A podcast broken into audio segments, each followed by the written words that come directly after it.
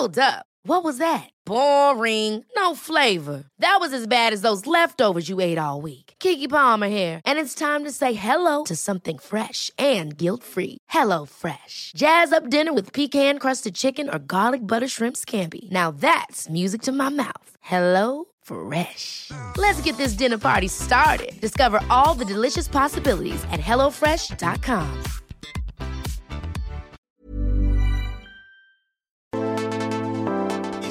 ¿Qué tal? ¿Cómo le va? Buenas tardes. Estás a punto de escuchar Yo soy Javier Alatorre. las noticias con Javier Alatorre. La vamos a pasar muy bien.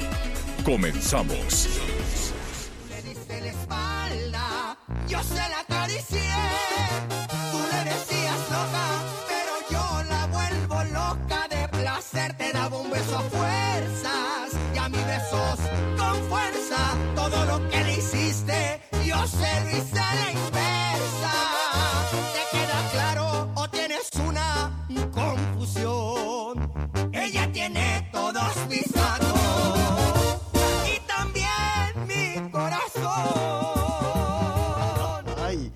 Ah, ¿verdad? Ah, ¿verdad? Para que anden descuidando ahí, este... Para que no anden descuidando nada, absolutamente nada, no vaya a ser como sucede aquí a la inversa. Es la banda El Recodo de Cruz Lizárraga. Qué gusto saludarlo esta tarde. Una tarde calientita, calientita en la Ciudad de México. Vaya, por fin yo creo que es la primera tarde soleada de, del verano. El verano en la Ciudad de México es este no es caluroso, es lluvioso. La gente usa suéter, imagínese, nos están escuchando allá en el norte del país. ¿Cómo que usan suéter? Pues sí, usan suéter. Así se la dejo. ¿Cómo estás, Anita Lomelí? Hola Javier, ¿cómo estás? Miguel, qué buenas tardes, qué gusto saludarlos. Pues fíjate que aquí muy pendiente de lo que sucede en la UNAM, porque pues se alista una prueba en seres humanos de una vacuna anti-COVID. Está ahorita en la fase ¿Es la- uno, es la patria o esa- animales. ¿Es la, es la Vámonos. patria? No, no, no, no, no. Esta es otra, otra ¿Es vacuna. otra? Apenas la van a bautizar Ah. ya que sirva. Ah. Pero es anti-COVID y está en la Ojalá. prueba uno. Muy Mira, yo no dudo, tenemos unos científicos de primera, unas y De unos primera. científicos de primera, pero tenemos una burocracia y tenemos, ahora nos ha dado por estar anunciando cosas. Bueno, la UNAM es muy seria en lo que hace, el CONACIT no. El CONACIT no, no, no es nada serio en eso, pero la UNAM sí, así es que este, un aplauso y en un ratito nos cuentas un poquito más. Oye, este, atención nuestros amigos en la península de Yucatán, nuestros amigos en Quintana Roo, Campeche, Yucatán mismo, porque ahí les va un huracán. Eh, no es el problema los vientos, ya lo sabemos, nada más hay que tener mucho cuidado con lo que vuela, sino la cantidad de lluvia, las tormentas que pueden llegar por allá. Miguel Aquino, precaución.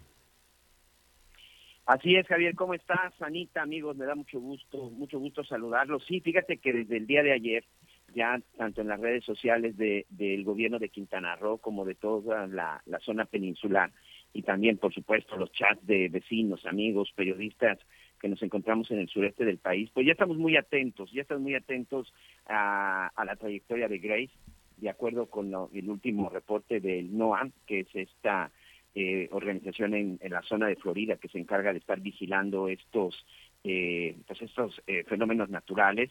Se estima que para mañana en la noche y a más tardar la mañana del jueves 19 de agosto, pues esté ya muy cerca de territorio de territorio mexicano. Este Grace se está acercando, ahorita está aproximadamente a mil kilómetros eh, todavía hacia la zona de Cancún, hacia la zona de Playa del Carmen, de Tulum, pero probablemente, señor, ya mañana durante la noche y ya las, eh, alrededor de las 7 de la mañana podría estar pues prácticamente ya atravesando esta zona esta zona peninsular. Sí, ya este se calcula que de no disminuir y si sigue con esta misma trayectoria ya podría pegar como huracán todavía no se sabe qué categoría, como bien sabemos en este momento, bueno, pues depende cómo vaya acercándose y depende también de la temperatura del agua. Ahorita si les puedo mostrar, les voy a mostrar en un rato más en el streaming, les voy a mostrar el sol que tenemos aquí en Cancún.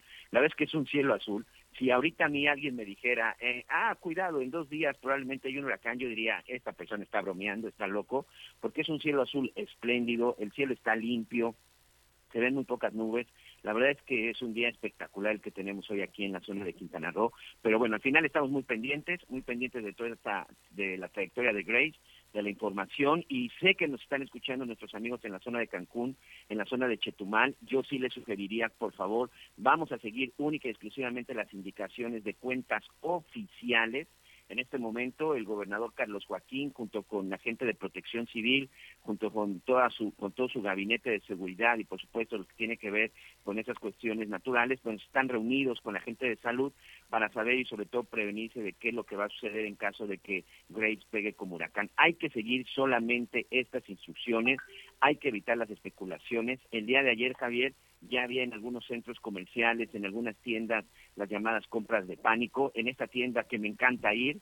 porque es como una juguetería donde venden todas estas cosas de materiales para la construcción. La gente ya salía con tablas, la gente ya salía con triplies, la gente ya salía con una serie de cosas que evidentemente ¿Tú qué, ¿tú qué compraste, Miguelón? ¿Triplay, eh, cinta para los vidrios?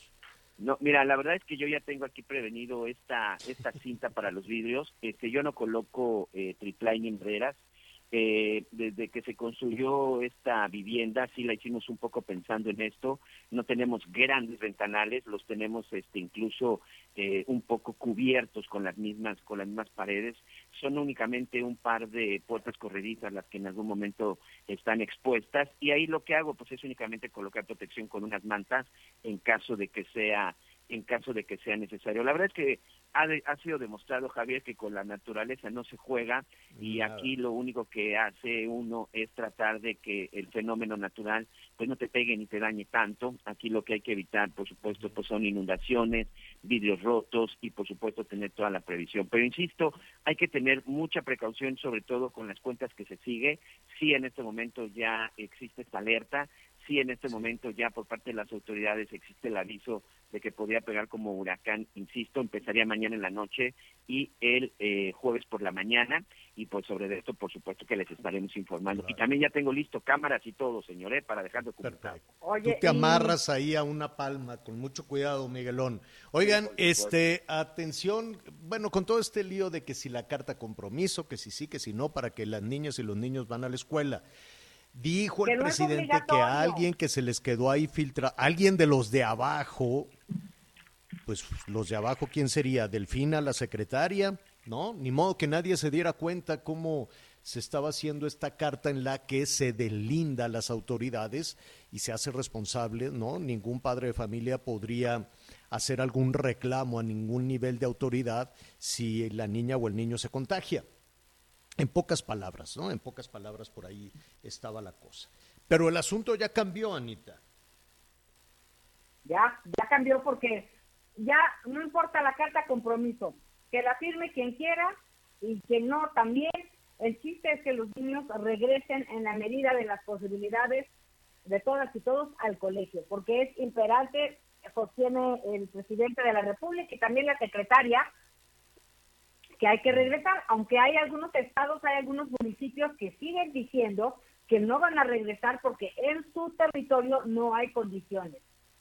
Pues mira, la verdad es que casi toda la, estrategia de vacunación, olvídate de la estrategia sanitaria porque de esa no hubo, francamente no hubo nada, ¿no? Yo no sé qué rendas, qué cuentas va a rendir en su momento eh, López Gatel, ¿no? No, no, no lo sabemos porque eh, la, forma en la que se llevó a cabo, em, eh, pues ha dejado entre el exceso de fallecimientos, más los fallecimientos contabilizados, más una proyección que la misma Secretaría de Salud hace, pues estaríamos superando el millón de fallecimientos por el COVID, una situación terrible de la que alguien en algún momento tendría que hacerse responsable y le aseguro que no va a ser el laboratorio de Wuhan en China. Tendrá que hacerse responsable algún nivel de autoridad y ya veremos, ¿no? A ver si no pasa como con el metro, que, que no ha pasado nada, ¿no? Y al rato van a ser responsable, pues al que pone las, las tuercas y los pernos, ¿no? Ahí en el, en, en, el paso elevado del metro. Ya ves que los políticos nada, nunca asumen ningún, ningún nivel de responsabilidad, sea por violencia, sea por las ejecuciones, por los desaparecidos, por la falta de medicinas, por la falta de hospitales, porque se cayó el metro, porque se murió la gente. A los políticos nada. Dicen, no, es, páselo a la, a la otra ventanilla. Bueno, el hecho es que eh, ya no va a ser necesaria. Entiendo, se generó un poquito de confusión en ese sentido. El que la quiera firmar, que la firme. El que no, pues puede llevar a los niños sin ninguna, sin ninguna obligación. Es cierto que toda la atención se ha puesto a la Ciudad de México. Y en la Ciudad de México, afortunadamente, el nivel de contagios va, ha disminuido un poco, pero en el resto de las entidades, sean de Morena o no, este, no se ha aplicado la misma estrategia que en la Ciudad de México. Vamos a ser honestos en ese sentido. Casi todo se piensa para la Ciudad de México, casi todo se ve a la distancia de los límites del Valle de México y este, la, la, mayor aplicación de vacunas ha sido aquí. Hay todavía una confusión en, en cuántas vacunas, si se aplicaron, si no se aplicaron, en fin. Pero si hacemos una revisión, que al rato vamos a tener eh, vía streaming, no se lo pierda, vamos a ver cuál es el ranking de vacunación en este país, pues vamos a ver que hay eh, varios estados que que no la están pasando bien y que efectivamente o no se o no llegan las vacunas o llegan muy pocas o la aplicación es muy, muy, muy eh, deficiente. El hecho es que ya van, por cierto, hoy además se inicia ya las inscripciones. Este, pues ustedes ya no tienen que batallar con eso, entiendo, Anita Miguel, de llevar a la, a la inscripción para educación básica. Hoy empieza para los de primer ingreso. Uh, qué bien, ¿no? Para los de primer ingreso, o sea, el primero de primaria y primero de secundaria. Imagínense los niños que van a entrar a tercero y que llevan dos ciclos escolares a distancia. ¿Qué van a aprender, no? Aquellos que pasaron primero de primaria a distancia, segundo de primaria a distancia, o la secundaria, que pasaron primero y segundo de secundaria a distancia. Algunos lo aprovecharon muy bien, pero si somos honestos, no todos. Así es que sí, va a haber, esto sí o sí va a tener un efecto. No les gusta a las autoridades de educación reconocerlo, pero claro que va a tener un efecto sobre, sobre los hijos, sobre los niños, y eso pues esperemos que, que se pueda solucionar en algún punto, que se pueda solucionar en algún momento. Eh, a nuestros amigos les preguntamos para que eh, participen con nosotros y también este, Anita Miguel, díganme algo. Ustedes van a participar en, la, en la, ¿cómo se le dirá? En lo de la revocación de mandato, en, en la votación, en la consulta. En la consulta para ver si quitan al presidente o no.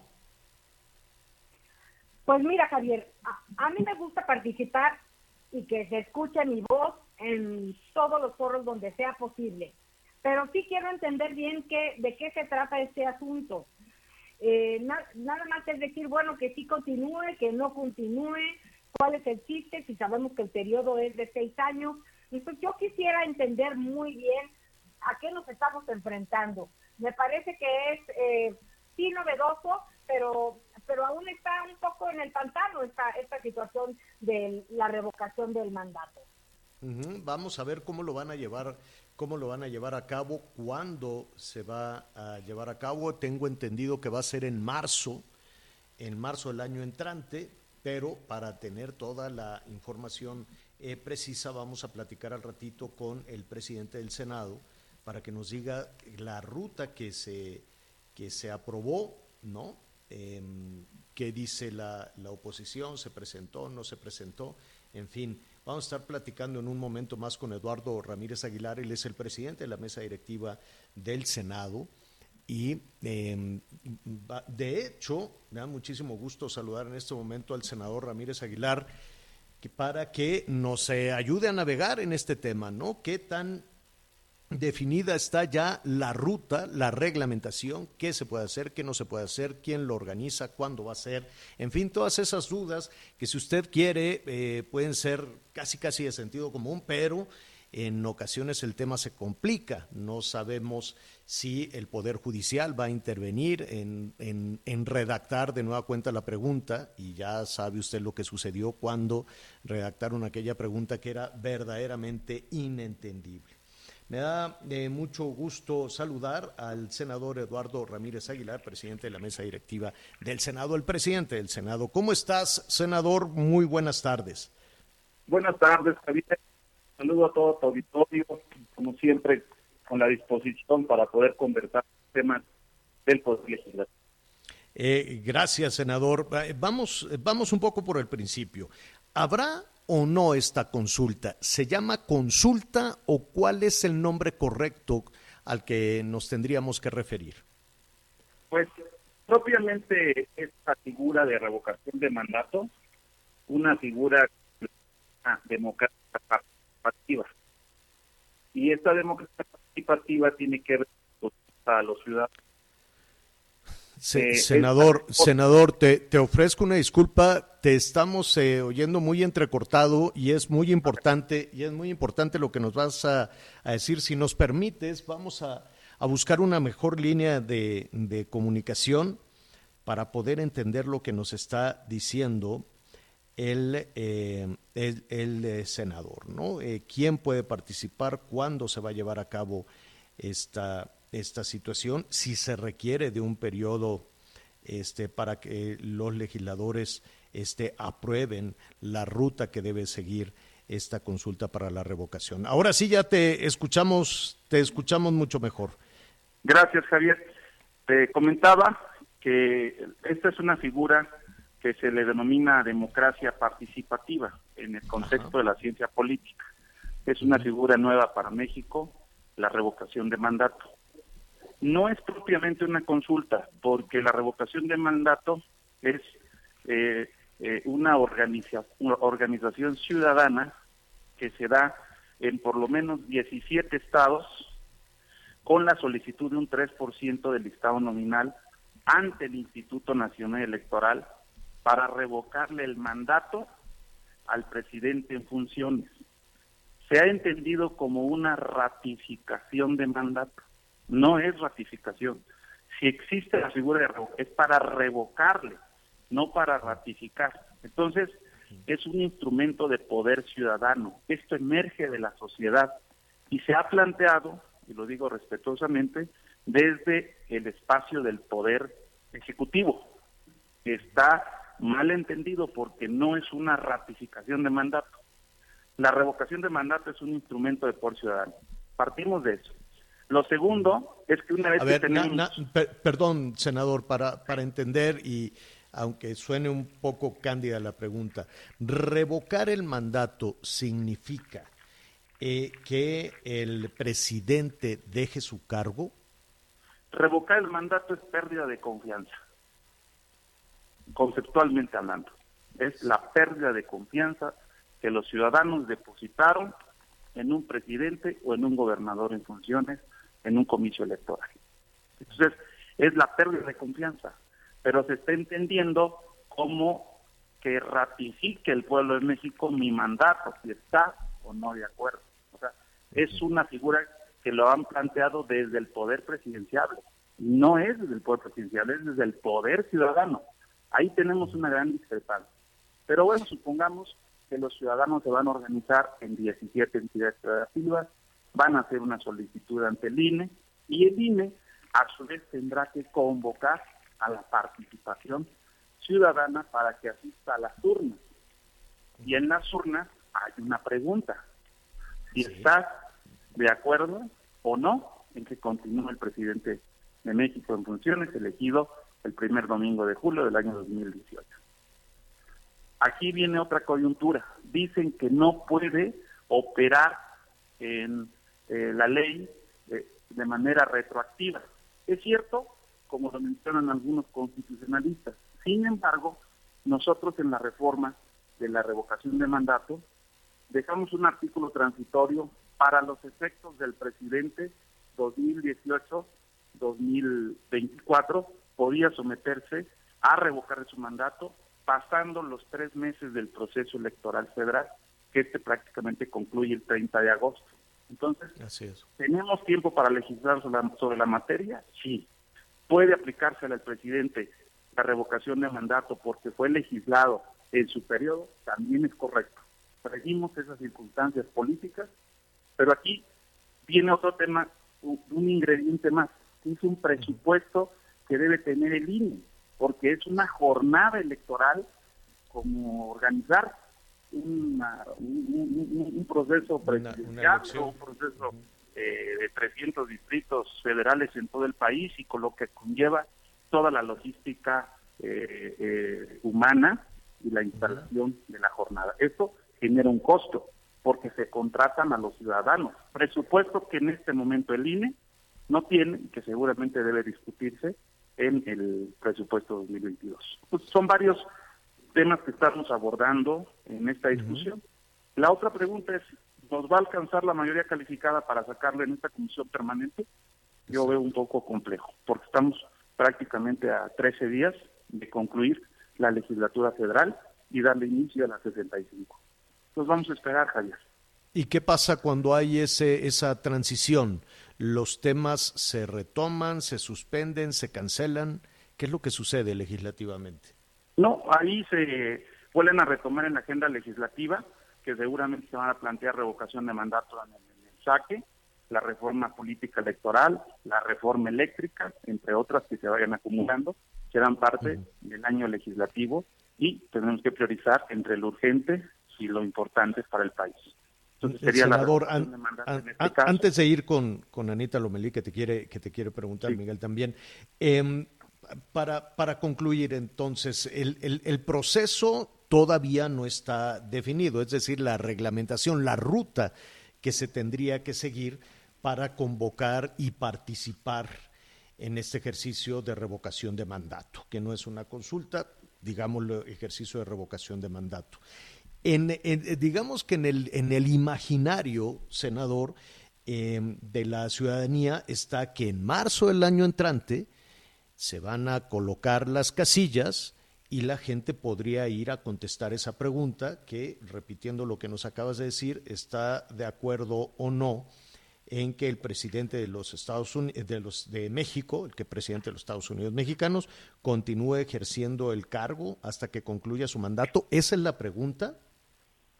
Eh, todavía estamos en la construcción de la pregunta, que ese va a ser Ah, un tema de debate, porque hay quienes opinan que debe ser una pregunta en positivo y la oposición dice no, debe ser una pregunta neutra y hay quienes dicen no puede ser una pregunta tendenciosa o capciosa hacia el ciudadano. Ese es todavía un gran ¿Qui- debate. quién- quién que escribe la pregunta? discutir en los próximos días.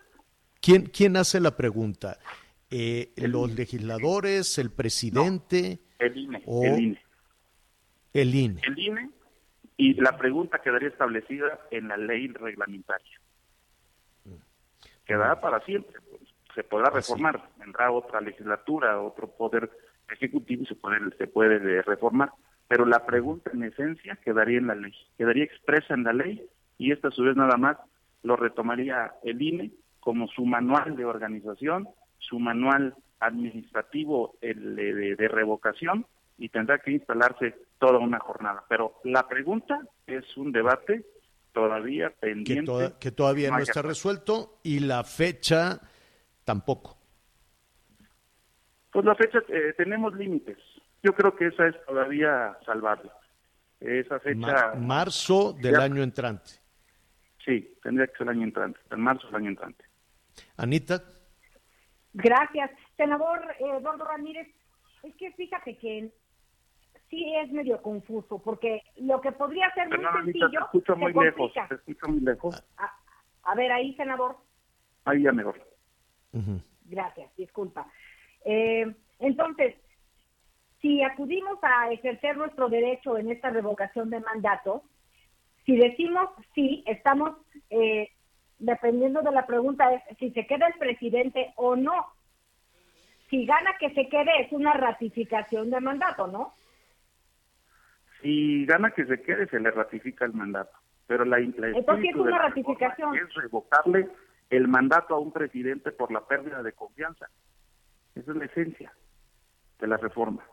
Se está entendiendo como una ratificación, pero además necesita el 40% de la lista nominal de electores para que tenga efectos vinculatorios. Si no se llega a, a casi 40 millones de votantes, pues puede dar que salga sí, pero no se alcanzó, o puede que salga no, pero si no se alcanza el 40% no es un efecto vinculante. Claro, claro. Eh, eh, senador, te quitamos un minuto más. ¿Cuándo eh, estimas tú, considerando esta transición en, en, en la legislatura, este, considerando eh, todos estos temas que, que, quedan todavía sin definir, las fechas, la pregunta, el dinero que se tendría que aprobar para llevar a cabo to, todo este tema, ¿cuándo podríamos saber si habrá o no este ejercicio? Pues yo considero que tenemos la comisión permanente el próximo martes, el miércoles, perdón, eh, tendrán, tendremos la, la, la, propuesta, a ver si alcanzamos mayoría calificada. Si no lo alcanzamos, pues nos arrancaríamos las dos legislaturas, las dos cámaras, tanto de diputados como senadores, con la discusión, eh, en el caso de la reforma electoral sería en el Senado, eh, la parte de revocación de mandato y la reforma electoral sería en la Cámara de Diputados. Entonces arrancaríamos de manera, eh, eh, cada quien con una responsabilidad como Cámara de Origen y posteriormente mandar los dictámenes para discutirse en ambas cámaras. Bueno, pues ya tuvimos recientemente... Eh, tuvimos recientemente, senador, este ejercicio para meter a la cárcel a los presidentes ese fue el origen, acabó siendo algo muy extraño, un, un, un asunto que, que, nadie bien a bien sabíamos de qué se trataba. Eh, con la, el presidente decía, no, yo no voy a ir, yo no estoy de acuerdo, pero sí vayan ustedes. En fin, fue, fue un ejercicio realmente desafortunado, diría yo, costoso y desafortunado. ¿Se ha tomado nota de, de esa anterior consulta para definir el siguiente ejercicio? definitivamente sí se toma conciencia. Yo soy de los que creo que no debemos plantear revocación de mandato porque el presidente goza de la confianza de los mexicanos, uh -huh. goza de la simpatía y popularidad de los más necesitados. Ha sido un gobierno que ha volteado a ver a los de abajo. Creo que hay una simpatía donde me resulta innecesaria una revocación de mandato y sobre todo un gasto oneroso eh, claro. Pero fue parte de una propuesta política que hizo el presidente Andrés Manuel López Obrador dentro de su proyecto en el que decidimos acompañarlo y yo creo que lo hace en un sentido de congruencia política. Definitivamente es oneroso, es, es un gasto que pudiéramos ahorrarlo y mandarlo pues, a la salud. Claro. Claro, claro. Senador, te agradecemos, te agradecemos mucho. Hay mucha tela, te están llegando muchísimas, muchísimas llamadas, eh, por cierto, de tu estado, te llegan muchos saludos de Chiapas, cosa que nos da muchísimo gusto.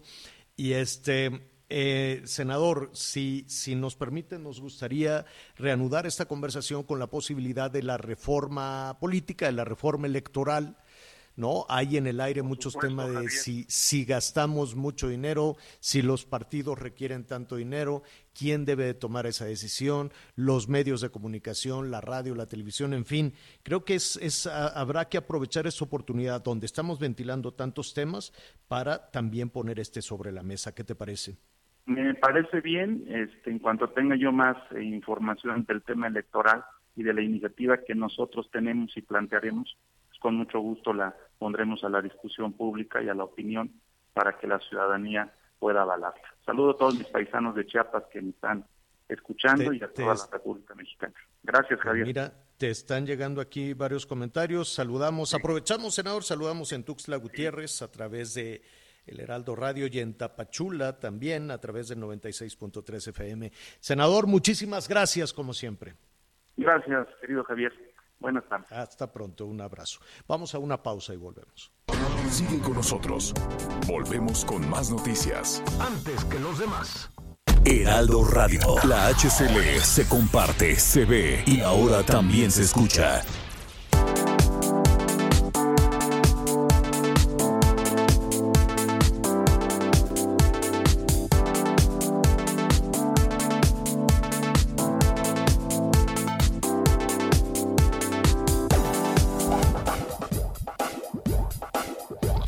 Más información.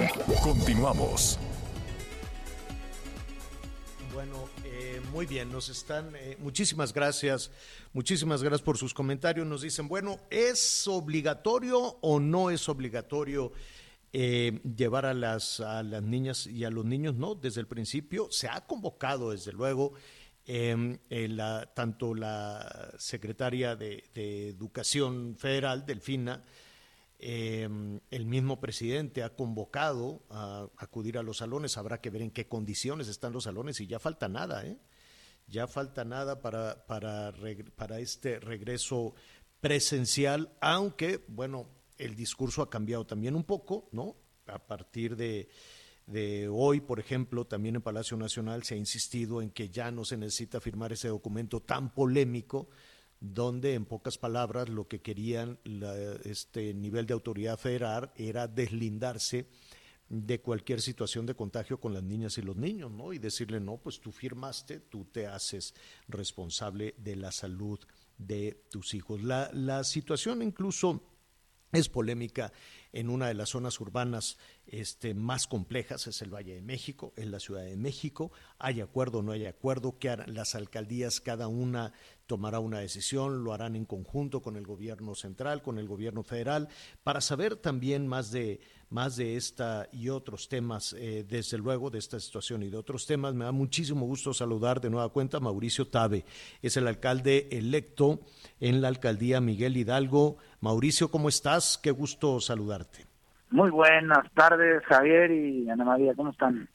Bien, bien, muy pendientes. Eh, eh, desde luego este tema de regreso a clases, ya aprovechando la conversación contigo, sabemos que no ha sido del todo tersa la, la transición hacia este pues el arranque de tu administración, por lo menos en los contactos con el gobierno de la Ciudad de México.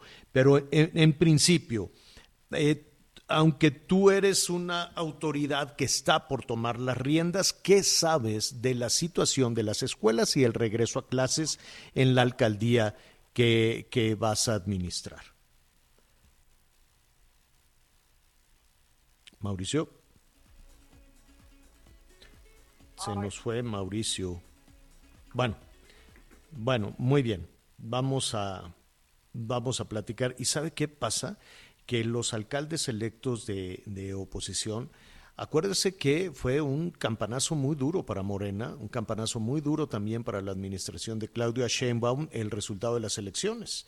Prácticamente la mitad eh, de, de, los eh, habitantes de la Ciudad de México decidieron darle un voto de confianza a la oposición y eso desde luego políticamente cuenta y cuenta mucho. Ya te tenemos en la línea Mauricio de Nueva Cuenta, te saludamos otra vez. ¿Cómo estás Mauricio? Primero, eh, yo estoy dispuesto y además convencido de que debemos trabajar en equipo con el gobierno de la ciudad como alcaldes de oposición. Es más, urge que trabajemos eh, de manera conjunta.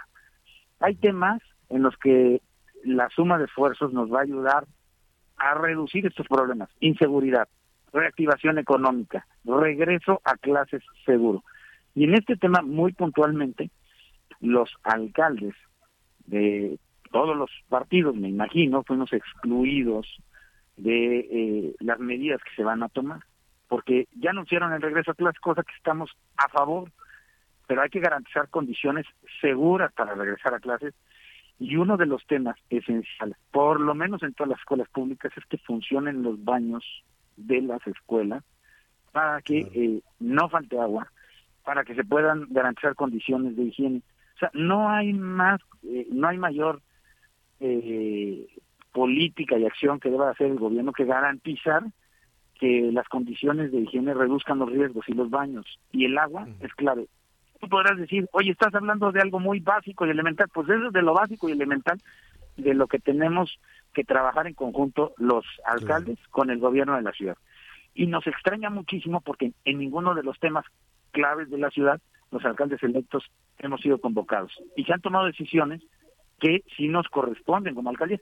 Yo voy a llegar el primero de octubre a conocer la situación de las escuelas públicas, que aunque son de la SED, hay un rubro de responsabilidad de las alcaldías y del gobierno de la ciudad en el mantenimiento de las escuelas.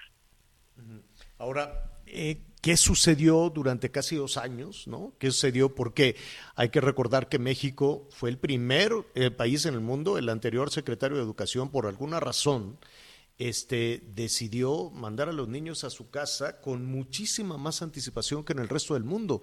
De hecho, solo México y creo que Bangladesh son los únicos eh, países en el mundo donde los niños han estado en aislamiento entre comillas, aislamiento, desde luego, durante tanto tiempo. Más que aislamiento, pues perdiendo la oportunidad de aprendizaje durante tanto tiempo. La pregunta es, ¿y qué se hizo con la infraestructura durante todo ese tiempo que se tenía espacio, oportunidad, sana distancia, de poner el agua si era necesario, el bebedero, el mantenimiento, en fin, todo este tipo de cosas, ¿no?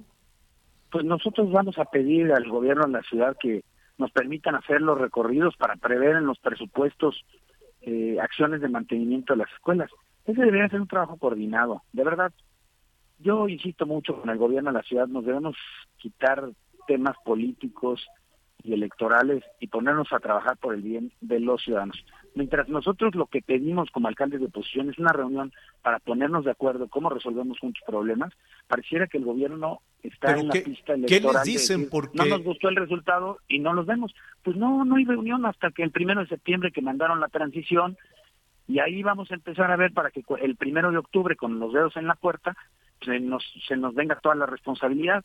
Pareciera que esa fue la intención, ponernos en jaque y me parece una medida muy perversa por parte del gobierno de Morena que a quienes termina afectando es a los vecinos. Yo de verdad estoy en la mejor disposición.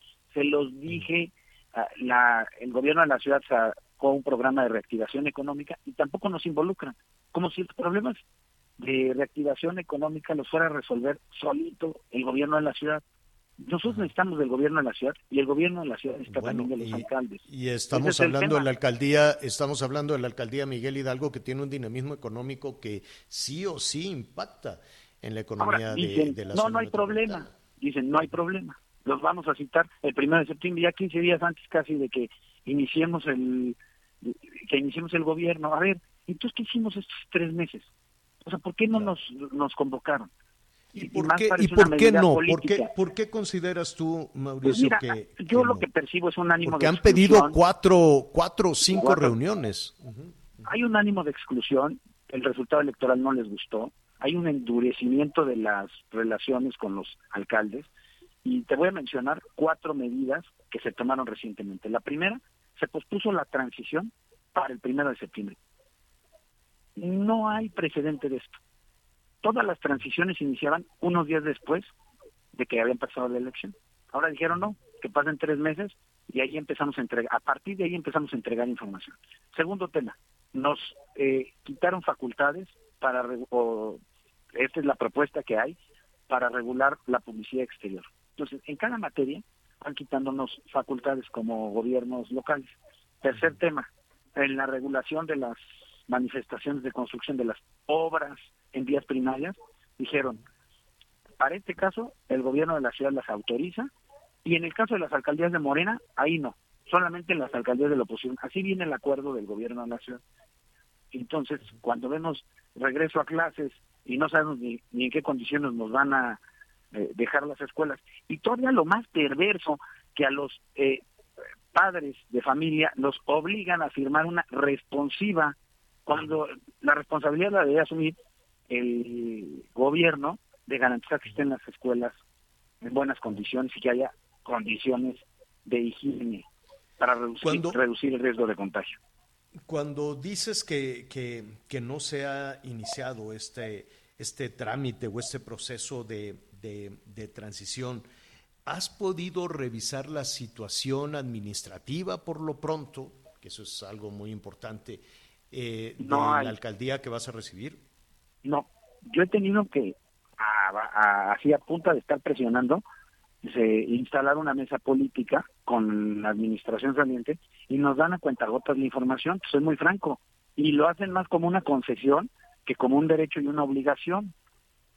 la verdad es que fue una política perversa para poner en jaque las transiciones porque no les gustó el resultado electoral. Y esto me parece muy grave porque termina afectando a todos los vecinos y termina afectando a la Ciudad de México y bueno, yo lo que siempre hago llamado es que haya sensatez y entendamos que juntos no importa los partidos, tenemos que enfrentar los problemas, son demasiado graves como para pensar que el gobierno de la ciudad puede solito. la, la, lógica política, la lógica electoral es otra definitivamente a la de una ciudadana, de un ciudadano, ¿no? De pronto para, en la lógica de la competencia política, el, el, el, fracaso del contendiente, pues es tu triunfo, como si no existieran millones de personas en medio. Y eso, pues, es, es preocupante, porque si no arranca y arranca bien, generosamente y despegando una de las delegaciones económicamente hablando más importantes del país, de las alcaldías, perdón, más importantes del país, que en su economía es mucho más importante que varios estados, pues en menudo problema se pone incluso al gobierno de la Ciudad de México. Así es, por eso para nosotros el diálogo con la jefa de gobierno y con el gobierno de la ciudad debe ser franco, a ponernos de acuerdo, a chambear y no para fotografías o sea, no, no nos sirve acompañarle un recorrido y tomarnos una foto. O sea, a ver, hay problemas de economía, de inseguridad, eh, hay problemas eh, sanitarios. ¿Qué vamos a hacer cada uno? ¿Investigarás lo que recibas? Investigarás lo que recibas, investigarás lo que te dejen en el cajón, investigarás las cuestiones de seguridad, las cuestiones yo no de los traigo, permisos. Yo no traigo un ánimo de linchamiento, de nada, o sea, de empezar a hacer escándalo de lo y, a maximizar y a exagerar, no, eso no hay, pero tampoco me, a, me voy a comer las manzanas podridas que me deje la administración, las irregularidades las voy a denunciar, tal cual. Y tal parece que por eso retrasaron la transición, para que se tarden en entregarnos información y tengamos menos oportunidad de revisar los problemas que nos dejan. Pues Mauricio, sí, Anita, adelante. Nada más, ¿qué le dices a, las, a los integrantes de, de Morena, algunas personas que dicen que no a la, al sindicato de alcaldes de oposición. No, nosotros no tenemos un sindicato. Es una unión de alcaldes que lo que busca es retomar las mejores experiencias de gobierno, cooperar entre nosotros, porque nueve alcaldías de oposición representan una mayoría de las alcaldías y podemos contribuir a resolver problemas de la ciudad. Y de verdad, mejorar la relación con el gobierno de la ciudad, no que nos excluyan.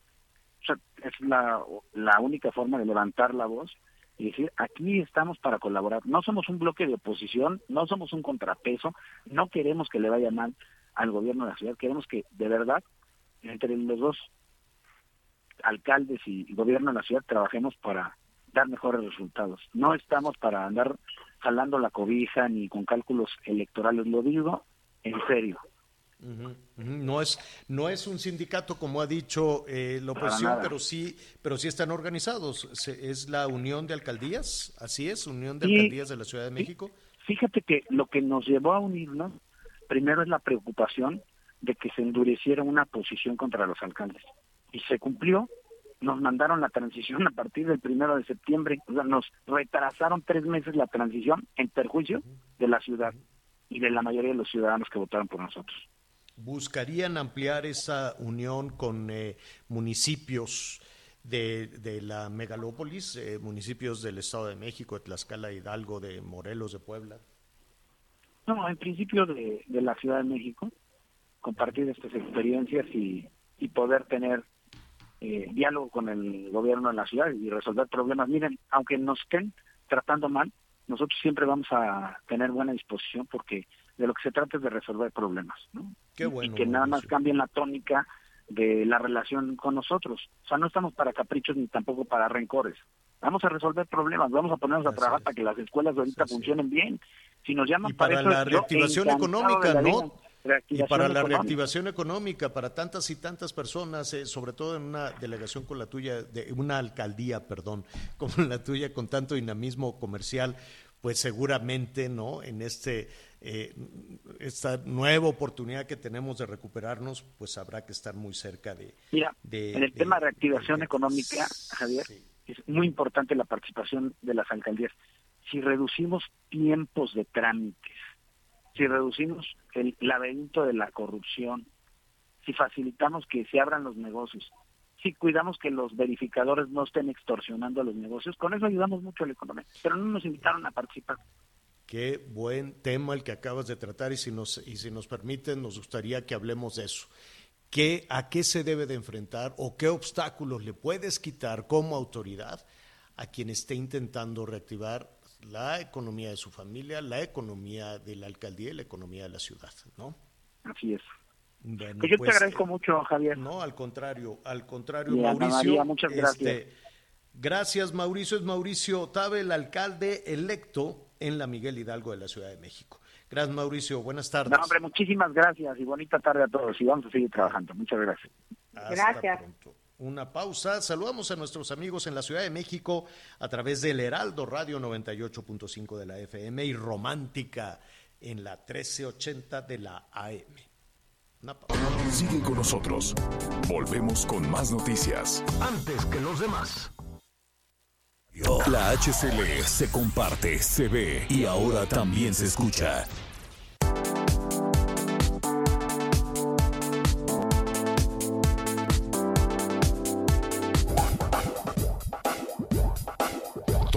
Más información. Continuamos. Las noticias en resumen. El secretario de Relaciones Exteriores, Marcelo Ebrard, anunció que la vacuna contra COVID-19 desarrollada por Moderna ya recibió una opinión favorable por parte de la COFEPRIS. Recordó que Estados Unidos enviará a México 3.5 millones de dosis de esta vacuna. El Servicio Meteorológico Nacional anunció que la tormenta tropical Grace se localiza a 370 kilómetros al este de Bahía Montego, Jamaica, y a 1.310 kilómetros al este de las costas de Quintana Roo. Se prevé que afecte a partir de este miércoles a la península de Yucatán.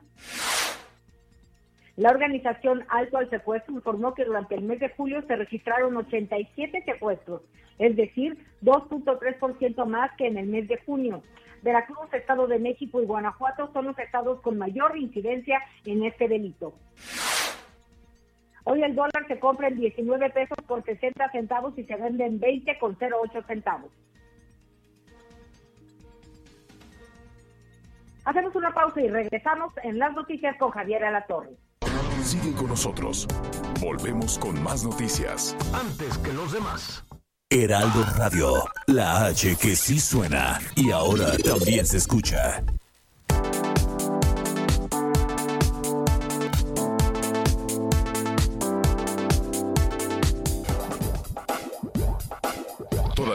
Información. Continuamos. Bueno, pues eh, estamos ya por, por concluir la primera parte, solo la primera parte. Muchísimas gracias a nuestros amigos que nos sintonizan en las a través de las estaciones de Audiorama en todo el país y en los Estados Unidos y también de El Heraldo Radio en, eh, en todo el país. Qué red más grande, desde luego, también allá en los Estados Unidos. Muchísimas gracias. Pero, pero, es muy sencillo. Usted nada más le pone Javier Alatorre.com y Javier Alatorre MX y entonces pues ya eh, va a seguir con nosotros. Vamos a hablar de- de muchísimos temas, vamos a ver cómo están las cosas del empleo, vamos a ver cómo está don Vicente, vamos este, a tratar también eh, toda esta, esta lista de cuáles son los estados, ¿no? el ranking de la, de la vacunación de algunas entidades. Y ¿saben qué? Hoy es el Día Mundial del Peatón. ¿Qué tanto caminas, Miguelón? ¿Qué tanto caminas, Anita? Yo muchísimo. Y la verdad es que, digo, es un gusto caminar. A veces no es tan placentero, eh, y, pero hay que tener una conciencia de que todos somos peatones, sobre todo Sí. a la hora que llueve, a la hora de respetar pues los semáforos, en donde debemos de, de quedarnos detenidos los automovilistas. Sí vale la pena reflexionar sobre el Oye, tema. pero si somos honestos, caminar, solo que vayas a caminar por Paseo de la Reforma o, o cosas o cosas así. Este, igual en el centro histórico de la Ciudad de México y de varias partes del país también puedes caminar muy a gusto. ¿no? Sí. Pero Sí, sí, sí. este, hay, si, ponte a caminar ahí, este, paralelo a las vías rápidas, a este, a la salida a Puebla, al mismo periférico, la salida a Querétaro. No hay banquetas, Anita, Miguel, no hay No, no, no. Tienes que ir caminando por, por- a, mi- a mitad de la calle. De ese asunto vamos a platicar en un, en un ratitito más.